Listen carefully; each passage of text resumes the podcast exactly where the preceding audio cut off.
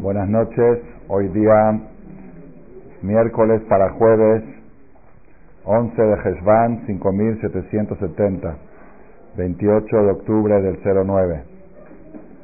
Este día es un día especial, este jueves, que ya estamos entrando en jueves, miércoles 11 para jueves. ¿Qué tiene de especial? Ah, ya escuché que estaban haciendo aquí unos comentarios. ¿Qué tiene de especial? Aparte de ser el cumpleaños del orador, ok, del conferencista, aparte, aparte, que está escrito que es, está escrito que es de buena suerte, aparte, está escrito que el día de cumpleaños, el día que brilló la estrella por primera vez, de alguien, cada año en esa fecha vuelve a brillar esa estrella y está escrito en los libros que la persona tiene que hacer de su cumpleaños casi, casi como un día de Rosa Hashanah. Así que de un día antes del cumpleaños hay que hacer tipo víspera de Rosh encender aceite, meterse a la tevilá, hacer cosas como se hace víspera de Rosh Hashanah y casi, casi para la persona empieza un año nuevo en su, en su ciclo personal. En el ciclo mundial, año nuevo es en Tishrei.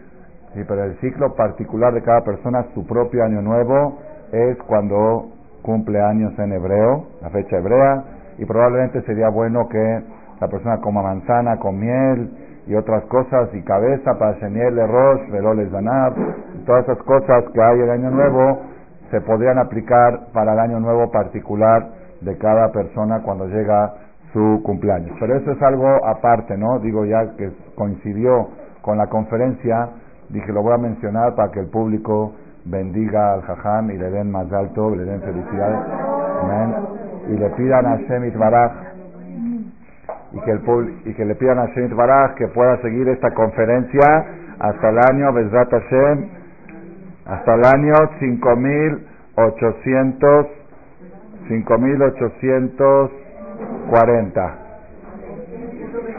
¿Sí? En el año 5840, que sea la última conferencia de aquí de la 5000. que esta conferencia pueda continuar hasta el 5840 de Zlata Shemitwara. ¿Okay? Digan más alto.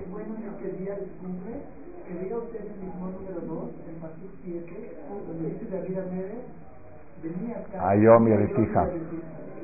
Muy bien, muy bien. Muy bien. Decir Shejiano, muchas cosas es bueno hacer, es un día de Teshuvah, un día de Teshuvah, hay que tratar de tocar el shofar también, pero el interno, el shofar de cada uno en su corazón. Hoy estuve todo el día analizando, me empecé a hacer un archivo en la computadora de todos los favores que Hashem me hizo desde el día que nací, mejor dicho, desde el vientre de mi madre, que también hubo complicaciones ahí, hasta el día hasta el día de hoy no alcancé a terminar el archivo, pensé que iba a ser más pequeño, pero Baruch Hashem, la persona se va acordando de cosas y cosas que Hashem le ha bendecido a cada uno, y cuando uno sabe agradecer a Kadosh Baruj le da gusto de darle a uno más. Es una de las estrategias para que tenga uno larga vida, saber agradecer por cada año de vida que Hashem le da. Eh, pero aparte de eso, no es esa la importancia del día de hoy. La importancia del día de hoy, como dijeron antes, es porque es el aniversario de la matriarca Rachel. La matriarca Rachel, que por dejud de ella vamos a regresar a Eretz Kodesh, así está escrito en el profeta, que por dejud de Rachel va a venir el Mashiach, cuando ella lloró en la destrucción.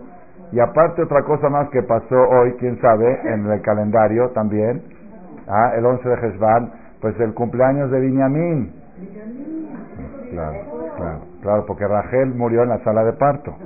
Entonces, ¿quién nació? Nació en la tribu, el último de las doce tribus, que es Binyamin, nació el día de hoy, 11 de Hezban. Siempre cuando yo le decía a mi papá, mi cumpleaños es en el fallecimiento de Rachel, me decía, no, es en el cumpleaños de Binyamin. Es más bonito también decir, naciste cuando nació una de las tribus, pero no solamente que nació una de las doce tribus, sino era Binyamin, fue el único que fue, no, Gad fue el 10 de Heshvan, fue hoy, ya pasó la, era buena suerte también, el día 10 de Heshvan. Binyamin fue el único que está escrito sobre él, le Binyamin Amar Yedid Hashem. Se considera amigo de Hashem. Binyamin está llamado amigo de Hashem. ¿Por qué se llama amigo de Hashem? Porque el Bet Amigdash, donde van ustedes al Kotel, está construido sobre el territorio de la tribu de Binyamin. Entonces es amigo de Hashem porque está en su, en su territorio, está el Bet Amigdash, el lugar más cercano a Hashem está en su territorio. ¿Y por qué Binyamin en su territorio está el Bet Amigdash? Hay varias explicaciones. Una de las explicaciones es que es la, creo que la más importante. ¿Por qué? Porque el Bet Amigdash está construido en territorio de Binyamin, Morá Miriam. A ver qué trae de Jerusalén, de Koliakov, qué trae de ¿Por qué el Bet Amigdash está construido en territorio de Binyamin? Porque fue el único que lo jatá. Eso, bueno, eso es cierto. Es una de las cinco personas que subieron al cielo con su cuerpo uno de ellos es Binyamin, que no aprobaron mitad, pero la hermana dice por ese motivo.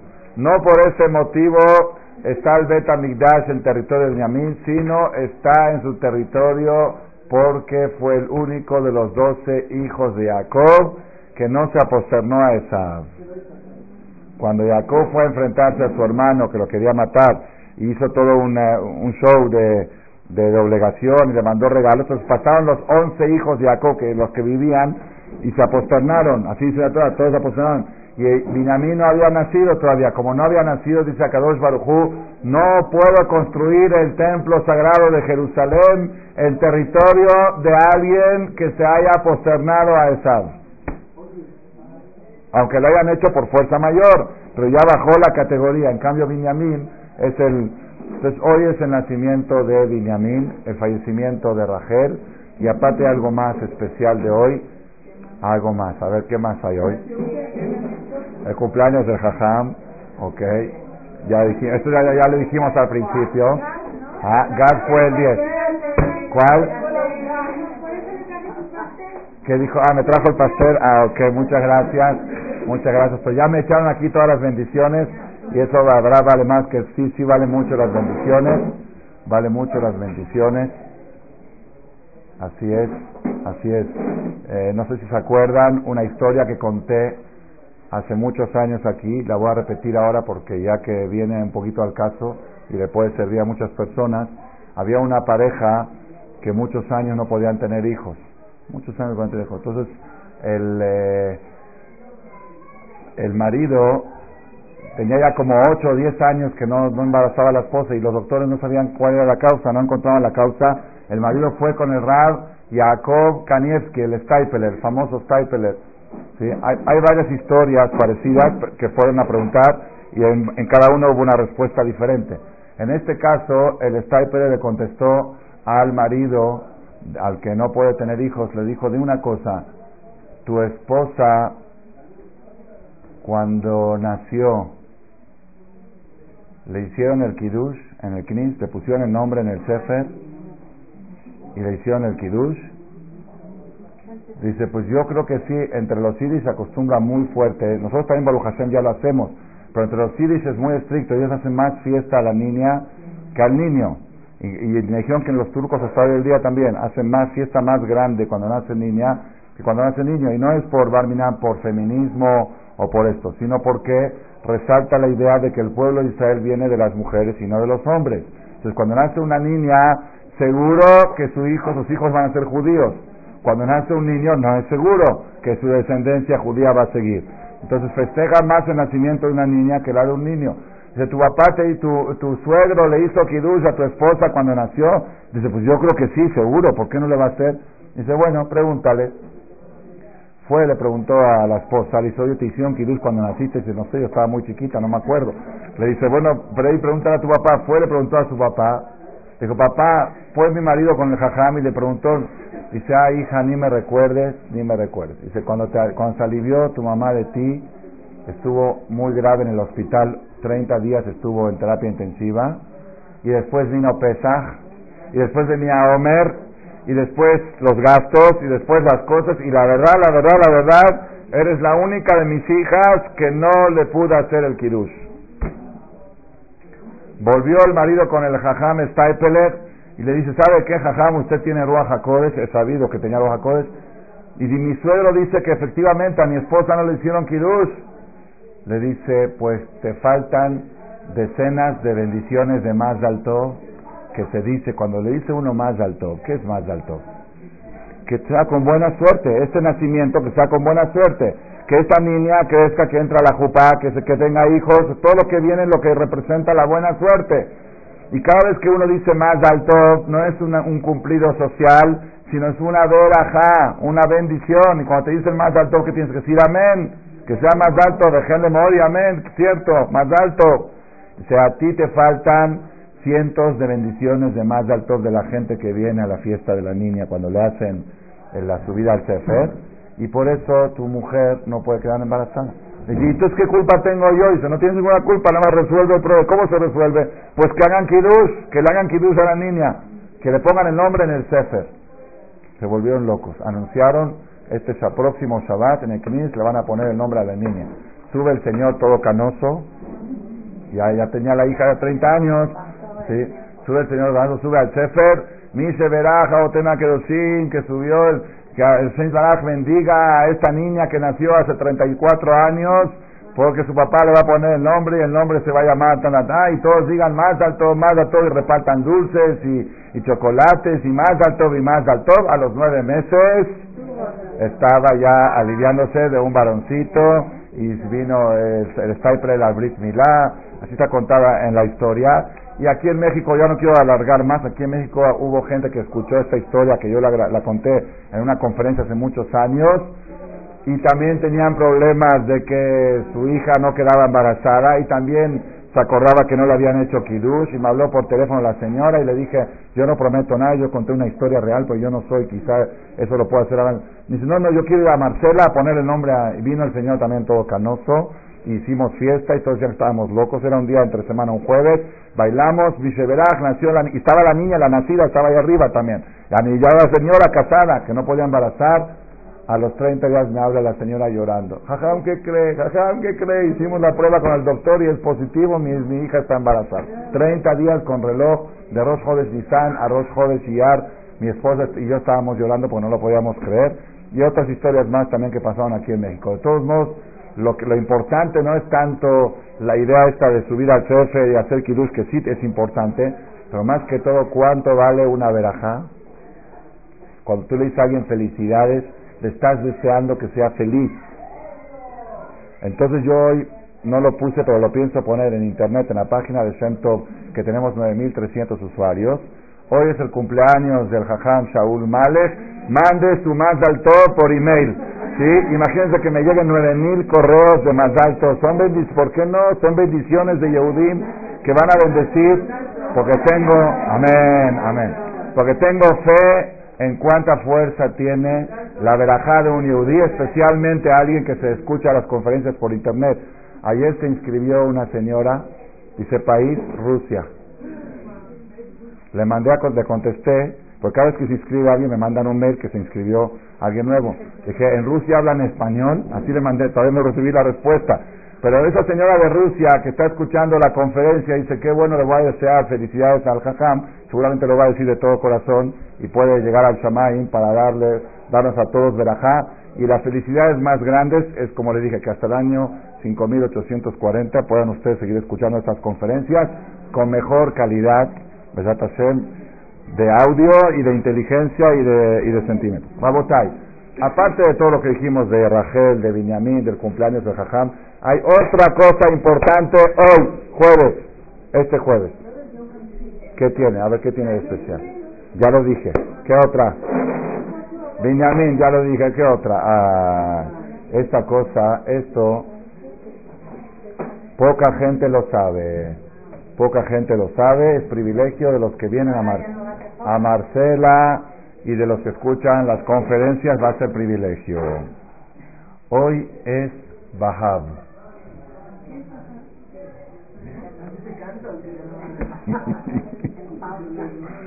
Bahab. ¿Nunca han escuchado el concepto Bahab? Bueno, Bahab, Bahab es Bet He Bet. Bet He Bet Bet es lunes, He es jueves y Bet es lunes. Bet es 2, He es 5, Bahab, lunes, jueves y lunes. Pero Bahab, ¿qué es Bahab? ¿Qué quiere decir Bahab? Pues ahora le voy a leer lo que dice el Shuhan Aruch, el código de leyes. En Shuhan Aruch, Simán Taf Tzadik Bet, 492, para que lo registren por si quieren checar la, la referencia adentro. Es uno de los capítulos de Shuhan Aruch. Shuhan es el código de leyes de conducta cotidiana, desde la mañana hasta la noche, desde Rosh hasta el otro Rosh todos los alajot de la conducta diaria de la persona, alajot, leyes. Hay un capítulo que tiene un solo inciso. Normalmente los capítulos son largos, tienen 10, 15, 20. Ahora estamos estudiando en el Corén en la tarde, por ejemplo, el tema de eh, Din Jolebe Shabbat. ¿En qué caso se puede hacer Hilu Shabbat para un enfermo? Cuando es enfermo de gravedad, cuando no es de gravedad, qué cosas se pueden hacer, pero tiene 49 incisos. El capítulo tiene 49 y es un tema que nos vamos a tardar dos meses en, estudiarlo. Ya empezamos hace dos semanas, una tarde. Aquí hay un capítulo que tiene un solo inciso, un solo inciso, todo el capítulo, que habla. Din, les digo, es, es muy ignorado por mucha gente, incluso los que saben mucha Torah no saben esto, porque todavía no han acabado. La, la gente piensa que saben y que saben, ¿cuánto crees que sabes de la Torah? Uno dice, yo creo que más o menos me sé un 80%. Así hay gente que cree. Yo, Shaul Malek, les digo, cada vez que estudio me doy cuenta que sé menos porcentaje de la Torah. Yo pensaba que sabía el 1%. Pensaba. Este es un capítulo que tampoco la gente no lo conoce mucho. Yo, Baruch Hashem, lo descubrí hace unos años, estudiando, llegué a él. Dice, Din Ta'anit Sheni Bahamishi Sheni Ahara Moadim. Hubo El din, la ley del ayuno del lunes, jueves y lunes posterior a las fiestas. Y tiene un solo inciso. Yes Noagim, hay quienes acostumbran, esto lo escribe Rabbi Yosef Caro, y está en el Talmud de la Tosefta, en Kiddushin, Talmud hace dos mil años, Leitanot, ayunar, Sheni, Bahamisi, Besheni, lunes, jueves y lunes, Ahara Pesach, después de Pesach, que falta una, ¿verdad? Dile a Ligir, él sabe, hay que traerla desde allá. Dile a Espi, por favor, en la cocina. El ayuno de lunes, jueves y lunes posterior a Pesach y posterior a Sukkot. Es correcto, es bueno, no es obligación, es costumbre, pero es buena costumbre, de ayunar lunes, jueves y lunes posterior a Pesach y posterior a Sukkot. Un mantinín hay que esperar que pase todo el mes de Nisan, en el caso de Pesach, de Tishri y todo el mes de la fiesta de Tishri, y empiezan a ayunar después de Rosh Chodesh Heshvan, el primer lunes después de Rosh Chodesh Heshvan se ayuna lunes, jueves y lunes, tres ayunos. Y esos ayunos se llaman Bahab, y dice aquí el Ramá, Agahab, Miyad Bahab, Shefshal Litanot, Ubashkenaz de Tarfat Nagul Litanot, Veocino Toque Anit Sibur Likrot Bejal. En algunos lugares incluso sacan el Sefer en en la tarde como los días de ayunos, y así hacen en la de Coleacó, que programan 10 bajurim que ayunen, no, no obligan a ayunar, pero hay 10 que sí ayunan, y sacan el Sefer en Minja, como se sacan los ayunos, y en toda la Yeshiva hacen ayuno de palabra, toda la Yeshiva, aunque no puedan ayunar de comida, hacen ayuno de palabra, y hacen un selijot especial mañana en la mañana. El año pasado le pedí a mis hijos que viven en Israel, que me hagan el favor, que viven, eh, habré casado, que lleven el celular, a la Yeshiva y que me lo pongan. Allá eran las 7 de la mañana, aquí eran las 11 de la noche, para rezar yo el Selijot junto con ellos que rezan lunes, jueves y lunes posterior a Sukkot. Y lunes, jueves y lunes posterior a Pesach. Es una costumbre y se llama Tanit Bahar. Y en los Sidurim de Ashkenazim, si ustedes van a ver, hay Selijot Le Bahar, así se llama. Selijot Le Sheni Kama, Selijot Le Hamishi y Selijot Le Sheni Batra. Entonces, son días especiales. El jueves pasado, el lunes pasado, el jueves mañana y el lunes próximo son días especiales. ¿Cuál es la causa de este ayuno? Cada ayuno tiene una causa. El ayuno de hasta de Tebet, el 10 de Tebet porque sitiaron Jerusalén por fuera. El ayuno del 17 de Tamuz sitiaron por dentro, rompieron la muralla. Tisha es porque se destruyó de Tamidash. Son es porque mataron a Gedalia. Roshaná, este ayuno de Esther fue el ayuno de Purim, de Esther. ¿Y este ayuno a qué se debe? Dice aquí el Mishnah Berurah, que es comentarista del Shulchan Aruch, Shehoseshin, porque sospechan, ¿por qué se hace este ayuno? Shema mitoch mistebe simha baulidea vera. Como hubo días de pachanga, Roshaná, Kipur, Sukkot, Simchat Torah, dulces, botellas, tequilas, vinos, kirush, fiestas, sospechan que dentro de las copas se le pudo ir las copas a uno y se le fue a las manos y dijo cosas que no debía de decir o pensó cosas que no debía de pensar o hizo cosas que no debía de hacer. Entonces para hacer capará por alguna falla que haya fallado uno en la alegría de las fiestas, se hacen estos tres ayunos. ¿Y de dónde aprende, de dónde aprende esto el Shulchan Aruch? De Iob, Job. Job dice en Iob capítulo 1, él era un hombre muy rico, millonario, el que sabe la historia, seguramente ya la habrán escuchado, los que vienen aquí en Tisha en la tarde cada año casi la repetimos. Iob era un hombre muy rico, multimillonario, le iba muy bien, tenía siete hijos y tres hijas, y los hijos acostumbraban una vez al año, parece que hacían, o un, cada, cada tanto se reunían los diez hijos, los siete hijos hombres, y hacían un fiestón cada día en casa de un hijo, como eran siete, cada día en casa de un hijo y las hijas estaban invitadas porque ya no había lugar en la semana, son siete días de la semana, siete hijos y hacían una fiesta grande de unir a la familia, tomaban fotos, no sé cómo era. Después de esa fiesta, dice Pasuk que Job, el papá, que era el abuelo de esta gran familia, traía un corbán a Dios por cada uno de sus hijos, un corbán por el mayor, un corbán por el segundo, decía por qué, que amar yo, porque pensó yo, Ulay, Jateu, Banay, quizá pecaron mis hijos dentro de las copas de la fiesta. En las fiestas es difícil, a ver, es probable que uno puede, se le pueda pasar la mano en, o en acción, en palabras o en pensamientos. Entonces por eso traía corbán. Entonces nosotros también hoy en día, después de cada fiesta, deberíamos de traer corbán. Pero como no tenemos corbán, dice el Mishnah Ta'anit Vincoma corbán. El ayuno sustituye a los sacrificios. Cuando una persona hace un ayuno voluntario, terminando el ayuno, hay un rezo que se dice en en Yule Batzon, Ribonon Shelolam, patrón del mundo, cuando existía el Bet la persona traía un animal, un borrego, lo sacrificaba.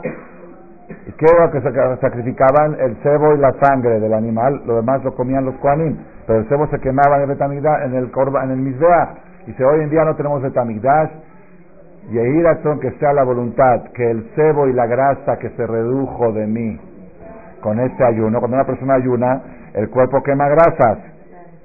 Esa grasa que quemó el cuerpo que se considera como un corbán que quemó las grasas de, un animal, que es así. Entonces el ayuno tiene fuerza similar al corbán, por eso hoy es costumbre el que puede de ayunar lunes, jueves y lunes, es ayuno de mañana a noche, y desde que amanece hasta que oscurece, ahora es día corto, no es obligatorio, otra vez digo, es totalmente costumbre y costumbre de, solamente del que lo pueda hacer, pero sí son días de Teshuvah, los días de ayuno, aunque una persona no ayune, por ejemplo, una persona que no puede ayunar en Kippur, por alguna razón, ¿sí? Igual es día de Teshuvah para él, es día de Yom Kippur. Igualmente, estos tres días, lunes, jueves y lunes, son días de misericordia, días de rezar, días de pedir, a pesar de que uno pueda o no pueda ayunar. Son días que están marcados como días de rezo y de Teshuvah en el pueblo de Israel, lunes, jueves y lunes. No siempre toca como este año que coincidió con Rachel y que coincidió con Binyamin y con el cumpleaños del Jajam. Yo siempre el día de mi el día de mi cumpleaños hago fiesta, ahora voy a tener que ayunar, yo acostumbro a hacer este ayuno cuando puedo, cuando tengo fuerza. Y después de cómo vas a ayunar en tu cumpleaños, pues ni modo, vamos a cenar esta noche la cena de cumpleaños y mañana, Besrat Hashem, vamos a tratar de hacer este ayuno. Ahora, el primer efecto es para borrar algún pensamiento o, o palabras o acciones negativas que se hicieron en la fiesta a través de la alegría de la fiesta, especialmente en Simchat Torah, que se avientan dulces, se puede faltar respeto al knis, se puede faltar respeto uno al otro, le aventaste un dulce, le golpeaste, se enojó, hiciste corajes. Ya me llegaron varios emails de alumnos que tengo en varios países del mundo de problemas que hay en Simchat Torah, que se peleó con uno en el CNIS porque le dio un dulce a su hijo, porque no le dio, porque sí le dio, cosas que pasan como resultado de las alegrías.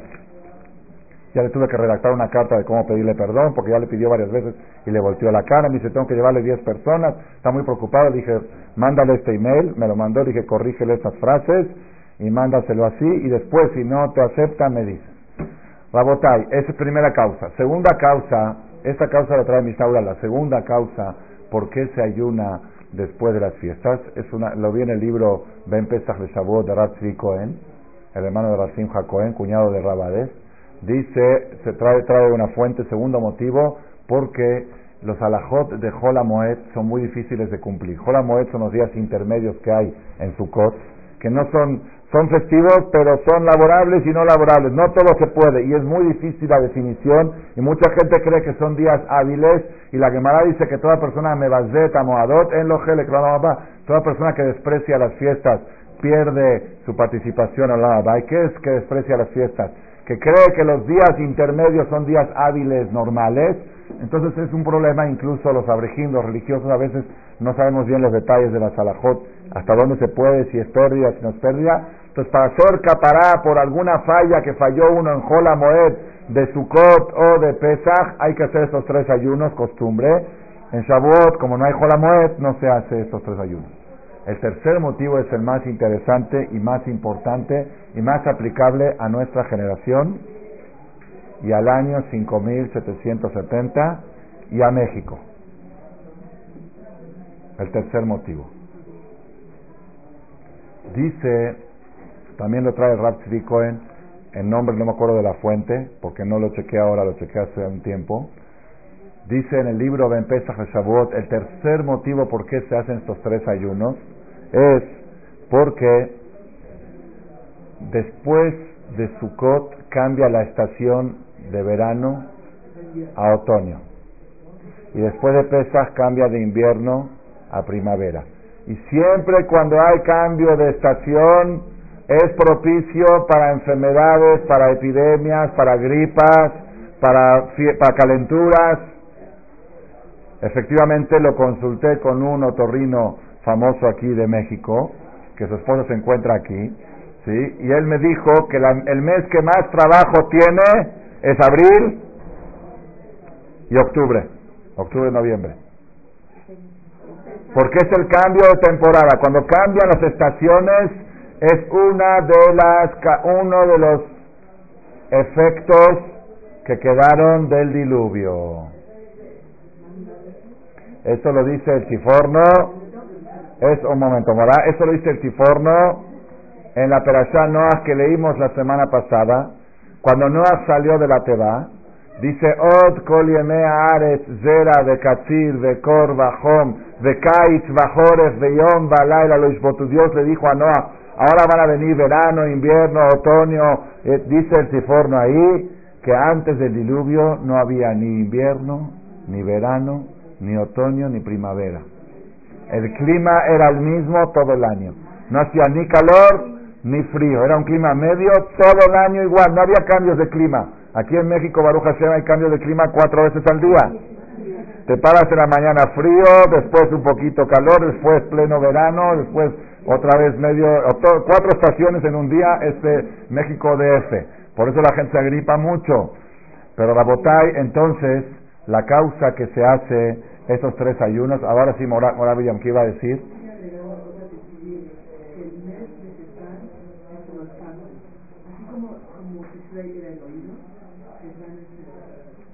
Sí, porque habíamos dicho que Tamuz y eran los ojos, ¿no?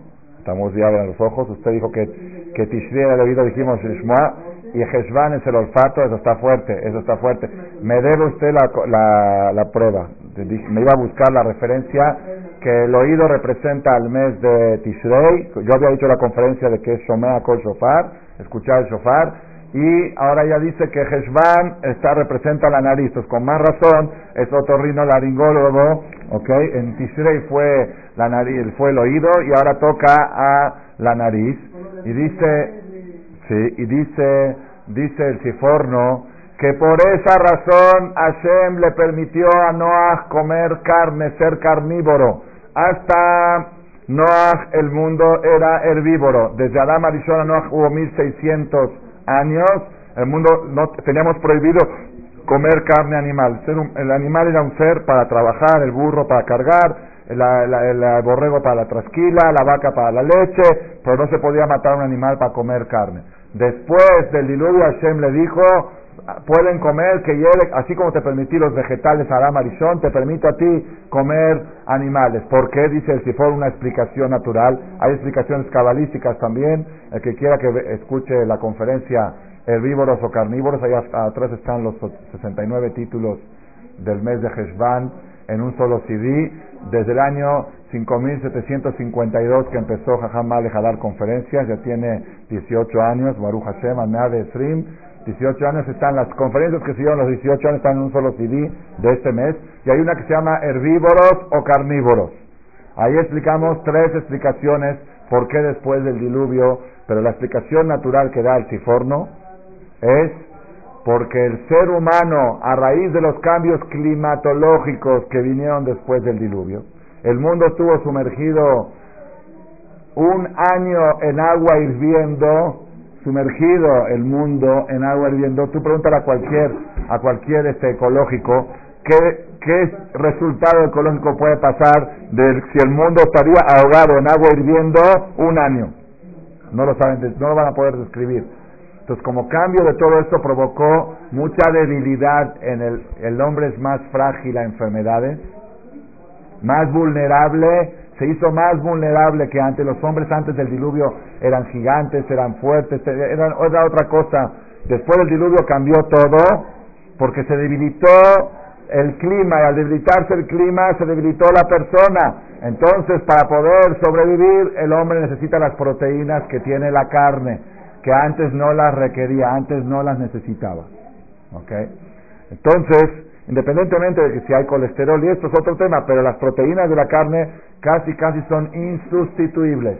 Tratan de sustituirla con soya, con otras cosas, pero la proteína que tiene, la fuerza que tiene, que le da a la persona vistra de tora a la carne de res, es, le permitió a Shema, a Adam, a Noah, después del diluvio. ¿Y todo por qué? Por el cambio climatológico.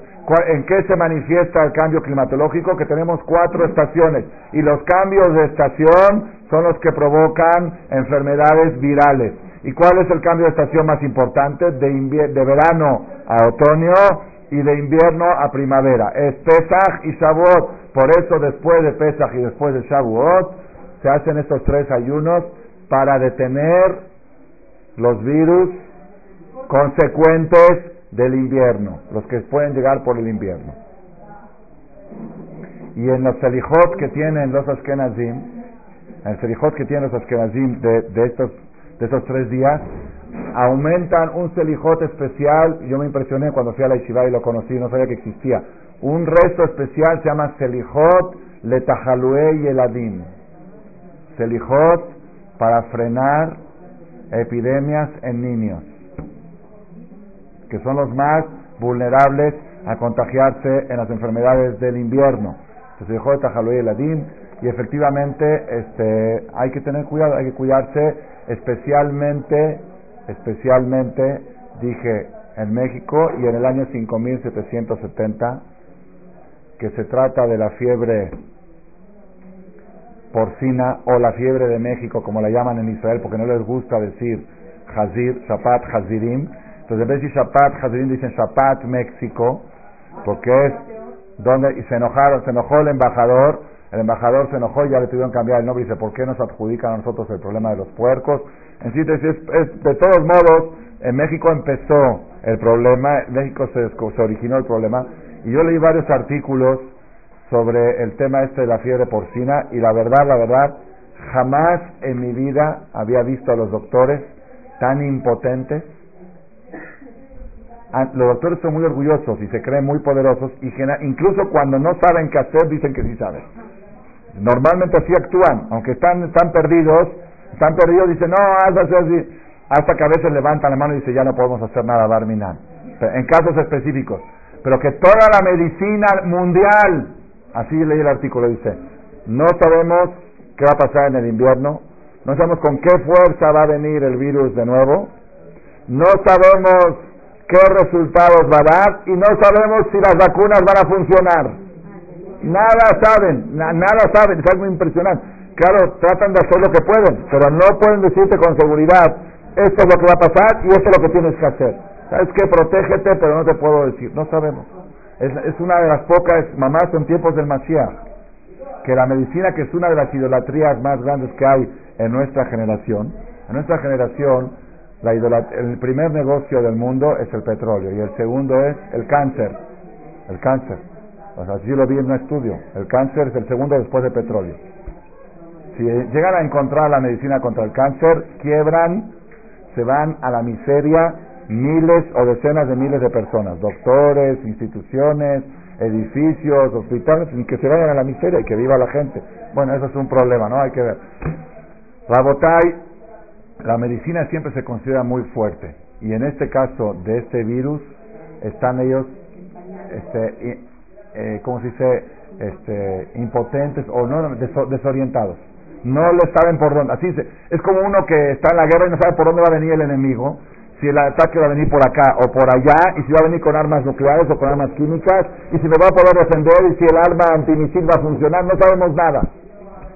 Entonces, con más razón, este año dijimos aquí a los Abrejim, y lo dijimos en la Berashá de Shabbat, en el Sefer Torah también, la persona que puede tomar estos tres días, lunes, jueves y lunes, como días de rezo, de teshuvah, de ayuno o de medio ayuno o de ayuno de palabra o de tzedakah, de hacer algo especial en estos tres días que son a nivel mundial días de ayuno no obligatorio, pero sí son de ayuno protectorio.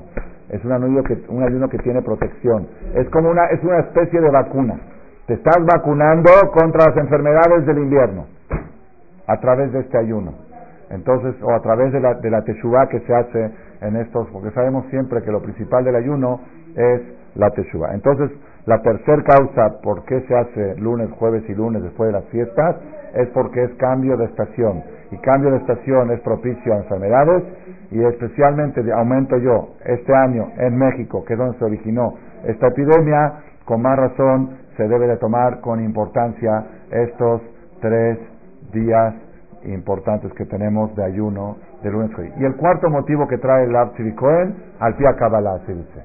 Hay una causa cabalística de resaltar estos tres días, lunes, jueves y lunes, después de la fiesta. Son cuatro motivos que los pueden ver ahí en el libro que se llama Ben Pesach Le Shavuot de Rab Cohen. Rabotai, pensé, estuve pensando que, por un lado,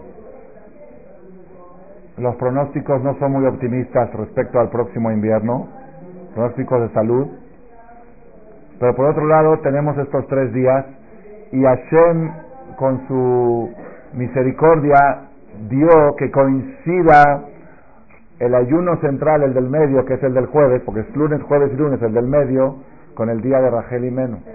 Entonces probablemente, el lunes pasado ya ayunamos, los que podían, mañana y el lunes siguiente. Otra vez digo, medio ayuno o ayuno de palabra, el Mishnah Berurah trae medio ayuno hasta la una de la tarde.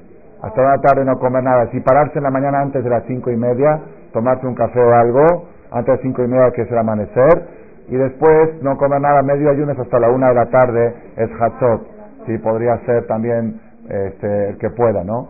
El Mishnah Berurah dice el tema de que la gente se debilita con los ayunos, incluso cuando hay el que está un poquito agripado, se afega gripado, tiene que cuidarse. Una de las cosas más importantes para enfrentar un virus, está en la, está en la laja eso, que si viene una epidemia, deben de prometer ayunos, pero no ayunarlos hasta que pase la epidemia, porque tienen que estar más vitaminados para poder enfrentarla. Entonces, el que se siente un poco débil, Mishnah dice que hay dos alternativas al ayuno que no cuestan salud. Una es cuando estás comiendo un pastel muy rico, o un helado muy rico, o algo muy sabroso, muy sabroso, y lo dejas a la mitad, que se quede el último bocado del, del helado, el que más se antoja, ese de terminarte el, el pastel, eso cuenta como un ayuno. Si uno lo hace con intención de ayuno y no de dieta, el que lo hace por dieta no es ayuno. Pero el que lo hace por dice, voy a hacerlo para, para abstener, abstención. El que lo hace con esa intención, intención de abstención, cuenta como un ayuno y tiene base en el Rabat. Es un rishon que estuvo hace como 800 años que dice, la persona, trae un pasú que dice que aleja orágono con la persona puede hacer varios, varios ayunos al día. ¿Cómo? Sí, si varias veces al día te abstienes de algo, en la mitad lo pruebas y lo dejas, cada vez cuenta como un ayuno. Entonces, si a alguien le toca mañana, si a alguien le toca mañana estar en algún tour, en algún bar mitzvah, en alguna fiesta que ponen de todo, aquí hoy me voy a echar tres, cuatro ayunitos ricos, ¿sí? Esto está sabrosísimo, lo pruebo y lo dejo. Okay. Es una opción. Y la otra opción dice Tani Dibur, ayuno de palabra, cuenta más fuerte que igual o más fuerte que el ayuno de alimentos y ese ayuno no te debilita, al contrario te refuerza. Ayuno de palabra. Lo, para los hombres un ayuno de palabra para que tenga validez tiene que ser también de mañana hasta la noche. Pero la mujer yo creo que con que haga 10 minutos de ayuno de palabra ya cuenta como un día. Si por supuesto si está uno que no sea en la cama, si uno dice va a dormir ayuno de palabra cuando duermo, eso no se vale. Tiene que ser cuando estás en ambiente, estás en, entre gente y llaman, sí, y puedes escribir, puedes apuntar recados, pero no hablar, eso ayuno de palabra también cuenta como ayuno, se puede sustituir. Rabotay, el mensaje que quería transmitir es, nosotros sabemos que cuando se acercan situaciones de peligro, hay que hacer cosas para protegerse, como dice la Gemara, Roy Adam, Sheisurim, cuando ve la persona que los problemas están por llegar, es mejor protegerse antes de que lleguen. Porque cuando ya llegan es más difícil salir adelante. Siempre se puede, pero es más difícil. Entonces ahora que nos están avisando la medicina de que viene un invierno probablemente peligroso, porque puede ser que sea alarma falsa, también. Y después cuando pase el invierno, de ser nadie se enferme de gripa y va a ser el mejor invierno de todos, la gente va a decir, ¿Ya viste que era pura alarma falsa? No es cierto. Era alarma, no era falsa alarma, era alarma verdadera. Nada más que Jajam Shaul Malek echó la vacuna aquí en Marcela y la distribuyó por la página de internet. La gente hizo bajar y no pasó nada. Es como si Abraham vino, hubiera 10 tzadikim, no se hubiera destruido Sodom y Gomorra. Y ya ves que no pasó nada. No es que estaba el decreto, pero vino la tefilá de Abraham vino y salvó al mundo. Igual nosotros la medicina dice que probablemente puede ser un invierno muy difícil. Cuando se acercan tiempos difíciles, eh, son tiempos que se llama, Barminan, tiempos de Midat Din, tiempos de justicia. La Gemara dice, Deber Bair, Kanes Ragleja. Cuando hay epidemia en la ciudad, escóndete. Porque el ángel destructor no diferencia entre el bueno y el malo. Como está escrito la noche de Macat de Jorot, la noche de la epidemia que Hashem mató a los primogénitos de Egipto, tenían una obligación los Yehudim de no salir de la puerta de la casa Atem lote ish mi petach ad boker. ¿Por no podían salir? Porque si salían, lo podía pescar el destructor. Bueno, pues yo soy judío, eres judío, pero cuando ya está el destructor llevándose con peste, con epidemia, puede agarrar también a los buenos. Entonces lo mejor que hay cuando ya está la epidemia es encerrarse en la casa y no dejarse ver. Lo acabo de ver también esta semana en el Zohar Kadosh, que dice que por qué Noah tuvo que estar en la Teba, Hashem no podía verlo escondido, a poner a Noah en algún lugar donde en ese lugar no llueva. Claro que sí, llueva acá y no llueva allá, Hashem puede hacer. Que diga, hay, hay un, dos hectáreas donde no va a caer lluvia y no se va a inundar, y ahí va a quedar Noah con los animales hasta que pase la tragedia. ¿Por qué tenía que estar sufriendo dentro de una teba? Dice el Zohar, porque tenía que estar escondido. Si estaba a la vista del, del ángel destructor, le podía haber pegado a Noah también. Entonces, estar en la teba era esconderlo del problema para que no lo vea el Malach HaMashit. Así trae, lo vi esta semana, fue novedad para mí también, en el Zohar Amiglé, en la Noah. Rabotai, cuando se acercan tiempos que pueden ser peligrosos, que dice la medicina que pueden ser peligrosos, son tiempos de midatatin, de la justicia, y la persona tiene que buscar hacer cosas para protegerse. ¿Cómo se protege la persona? Dice la perashá de que leímos la semana pasada, cuando salió Noach de, antes que salga Noach de la Teba, cuando estaba todavía diluviando, dice el pasuk así, Vaizkor Elohim et Noach, y recordó Elohim, el Todopoderoso, a Noach, Vetkol Hayah, y a toda la bestia y a todos los animales que estaban con él en la Teba.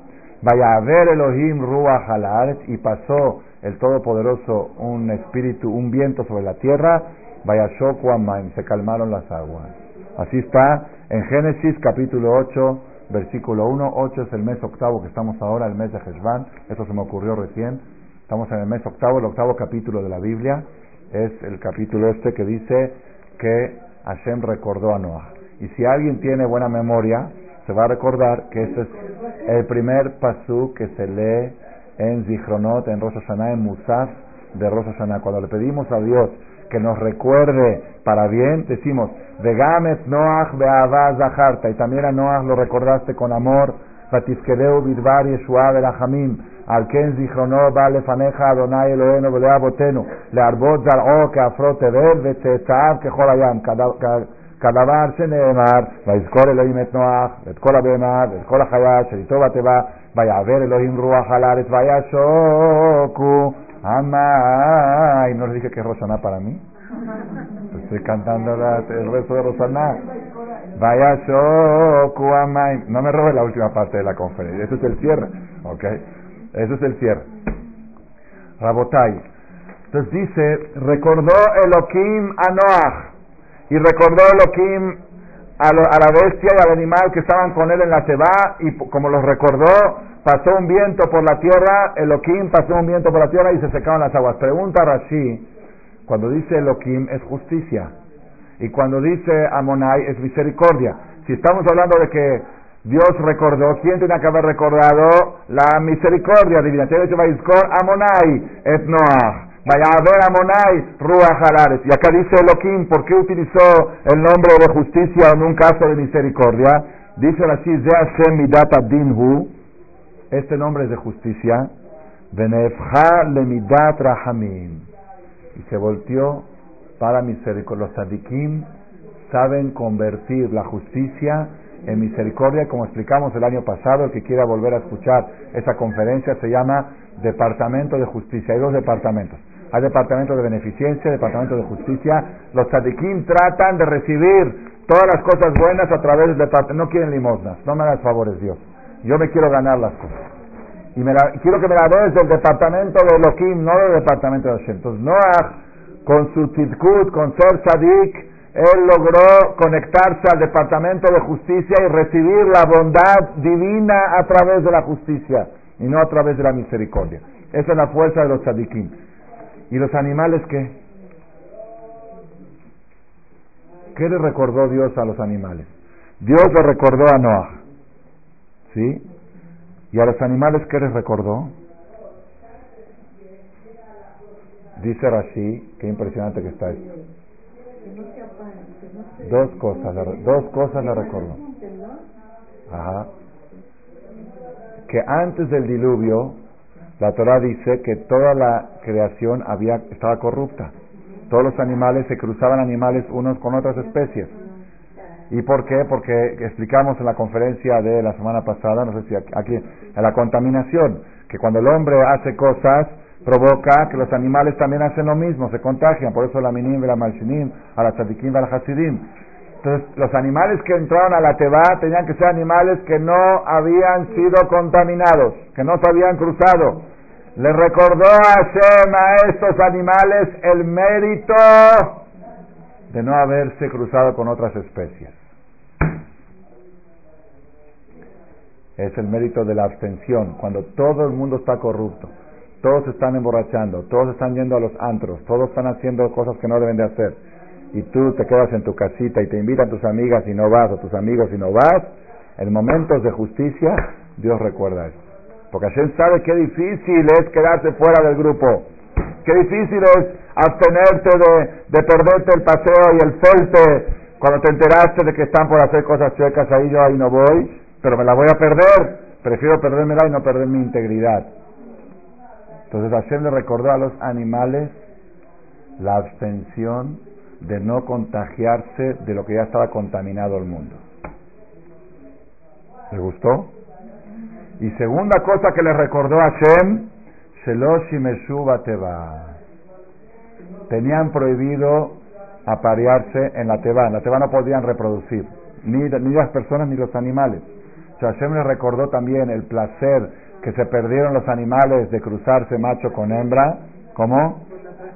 por la tragedia, pero también los animales se abstuvieron. Entonces, ese mérito de no cruzarse, de no tener relación en la Teba, y el mérito de antes del diluvio, de no contagiarse de la sociedad, eso se paró ante Dios en el momento de la justicia y dijo, estos merecen ser salvados por la justicia, no por la misericordia. Entonces, para que veamos la fuerza que tiene la abstención, como dijimos antes, el pastelito cuando lo dejas, o cuando te abstienes de no ir a un lado, que van a ir todos tus amigos, y porque te enteraste de que algo no está 100% ahí, dijiste yo no voy a arriesgar mi integridad, me prefiero perderme el paseo, ¿cuánto sirve para la persona para que lo recuerden en momentos de, en momentos de angustia? Pero para cerrar esta conferencia, lo que me, robó la, me quiso robar la mora Miriam y no la dejé. Okay. Hay otro lugar en la Torah donde dice Vaizkor Elohim y recordó el Todopoderoso. Uno es con Noah, creo que nada más hay dos, ¿eh? No sé si hay más. Hasta donde yo recuerdo hay solamente dos. Vaizkor Elohim et Noah recordó la justicia divina a Noah y lo salvó. Y hay otro lugar donde dice Vaizkor Elohim. Recordó Elohim a Rachel, la que hoy es su aniversario.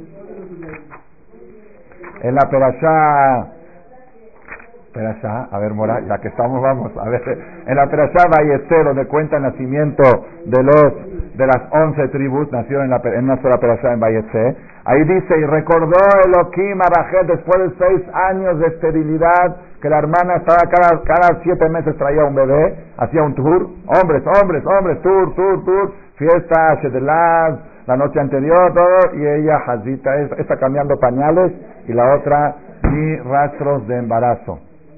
Estaba cerrado, estaba cerrado su vientre. Vaizkor Elohim. Y recordó Elohim a Rachel. Recordó la justicia divina a Rachel y le mandó embarazo. ¿Dónde está? Está en Génesis 30, pero no, no me acuerdo ahorita del pasuk. Ahí va, ahí va, ahí va.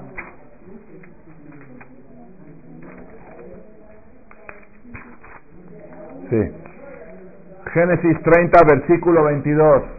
Vaizkor Elohim etragel. Dice así, otra vez estamos en el problema. Tenía que haber dicho Vaizkor Amonai etragel. Recordó la misericordia divina a Rachel. ¿Cómo la justicia divina? Dice, no. Rachel no quería hijos de limosna, de misericordia. Ella quería hijos de justicia. La justicia divina dijo, Rachel merece un bebé. ¿Qué, qué, qué recordó la justicia divina? Dice Rashi, Zahar la Shemasra Simane Alajotam. Recordó Elohim que cuando Jacob, el enamorado, el único enamorado de la historia, el único, hoy no existen hombres que se casan enamorados. El hombre que esté dispuesto a trabajar siete años gratis al suegro para que le dé a su hija. A ver, búscalo. Búscalo en la historia. Uno que se enamoró de una chica y le dijo el suegro, para que te la dé me tienes que trabajar siete años, día y noche, sin sueldo. Jacob, ahí está, el único. ¿Conoce a otro? Por eso digo, el único. Y el papá, Rajel era la segunda y Lea era la primera. Lea siempre estaba llorando porque sabía que eran dos hermanos, el mayor para la mayor, decían, está para, Lea llorado, tenía los ojos hinchados de lágrimas y estaba feita, y Rachel era guapísima, así dice la Torah, no lo digo yo, y Rachel estaba guapísima, y Jacob, la, pues la, la primera que vio fue Rachel, no porque vio a las dos, La primera que vio fue a Rachel cuando venía con el agua y se enamoró de Rachel y le dijo, te voy a trabajar siete años gratis, nada más dame a tu hija. Y, el suelo le dijo, está bien. Cuando llegó el día de la boda, ya estaba con el vestido de novia, le dijo el papá a Rachel, tú te metes al cuarto, te escondes y el vestido de novio va para tu hermana.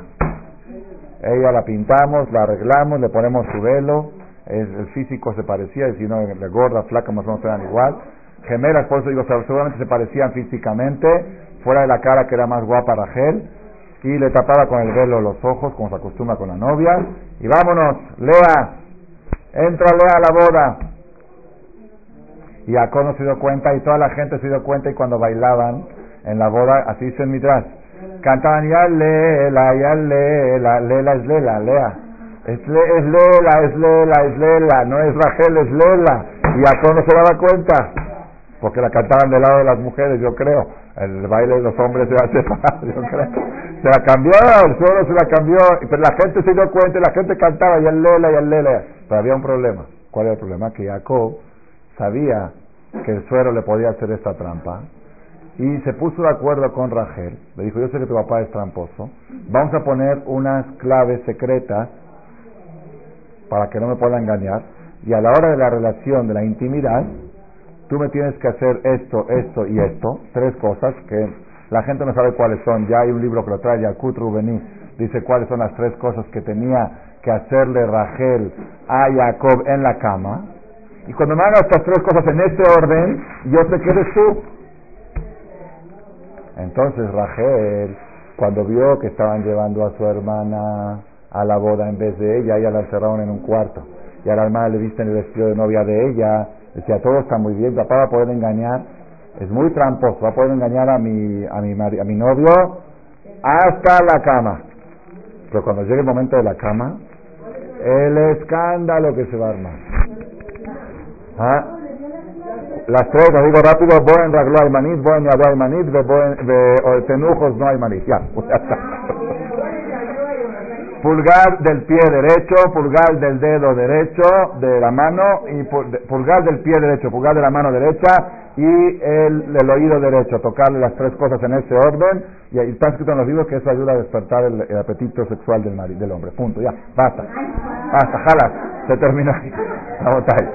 Rápido como ah, derecho, boeña do hay manit, buen raglo hay manit, boeña do hay manit y tenujos no hay manit. Como está en la Torah, en la perashá Metzorah que se le salpicaba al leproso eso y también y en la capará y en la capará de Kipur también hay que agarrar de la sangre del, del, del gallina cuando que viene apúntenlo y ponerse en esos tres lados y es segulá para que el marido nunca piense en otras mujeres. Ok ya eso es de después lo deja, para el año que viene lo, lo, lo repetimos ok. Rabotai en el Magdor Shem Tov de Kipur está este comentario en donde habla de las caparot, dice que es bueno agarrar de la sangre de la capará y poner en esos tres lados. Esos son los lados que le tiene que tocar la mujer al marido a la hora de la relación. Al menos Jacob con Rachel, ese era el trato. Entonces viene, viene Rachel y dice, si mi hermana no llega a hacer esto porque no lo sabe, se va a armar un escándalo del tamaño del mundo. Imagínate que se dé cuenta el novio a las dos de la mañana de la trampa que le hizo el suegro la que se va a armar va a ser un escándalo. Dijo, ¿sabes qué? Otra que hubiera dicho, pues ni modo para que mi papá aprenda. Tiene que educarse mi papá. Y si está haciendo una trampa, que la pague. ¿No? ¿No dirían así? Rachel mandó a llamar a su hermana Lea vestida de novia con el vestido de ella. Y le dijo, ven, tengo una clave secreta con mi novio para la intimidad. Por favor, hazla para que no se dé cuenta que eres tú y no soy yo.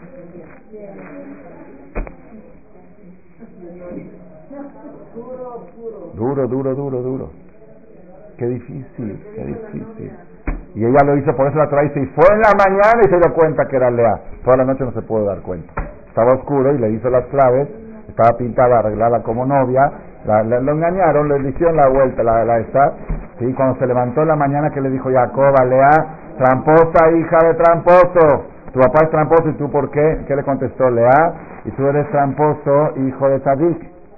¿Por qué le hiciste lo mismo a tu papá que le engañaste, te, te disfrazaste de Sad? y tú eres hijo de Isaac, ¿de quién lo aprendiste? Así estuvo la, la discusión ahí y luego Jacob le reclamó a Rachel también. Dijo, oye Rachel, ¿no hicimos un trato? ¿Es una traición de la novia hacia el novio? Todo, todo estaba en juego, todo, todo, todo. Lo más probable es que Jacob iba a enojar con las dos y que Star se iba a casar con Rachel. Todo, todo estaba en juego. Y Rachel dijo, me vale con tal de que no se avergüence mi hermana, que me aplasten y me pisen a mí, mi hermana, que no pase una vergüenza.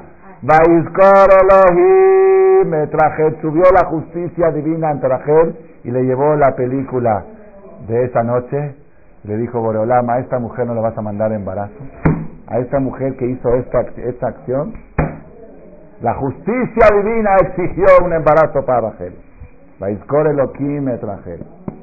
Y esa acción que hizo Rachel, está escrito en el Midrash, es la que va a traer el Mashiach. Cuando Hashem cuando, dijo, por, por eso que hiciste, también yo, aunque a mi hicieron idolatría y me hicieron enojar y todo, yo también voy a perdonarlos y les voy a traer el Betamidash segundo. Esa es la fuerza de la Elohim. Y una cosa más les voy a decir que no sé si todos lo saben. Los siete años que Jacob estaba trabajando por su enamorada, cada Rosh Jodes le mandaba un regalo a la novia, ¿no es normal? Hagan la cuenta 12 por 7, 94 regalos. Regalos seguramente caritos, perfumes, joyas. Los regalos venían dedicados para mi novia con mucho amor, tu novio Jacobo. Jack, tu novio Jack.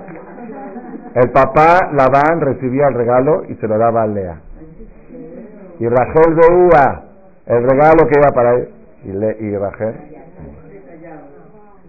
Siete años se trae Midrash Tanjumá, por eso le salieron descendencia que sabían callar. ¿Quién era? Nieta de Rachel Esther, en Maguedes.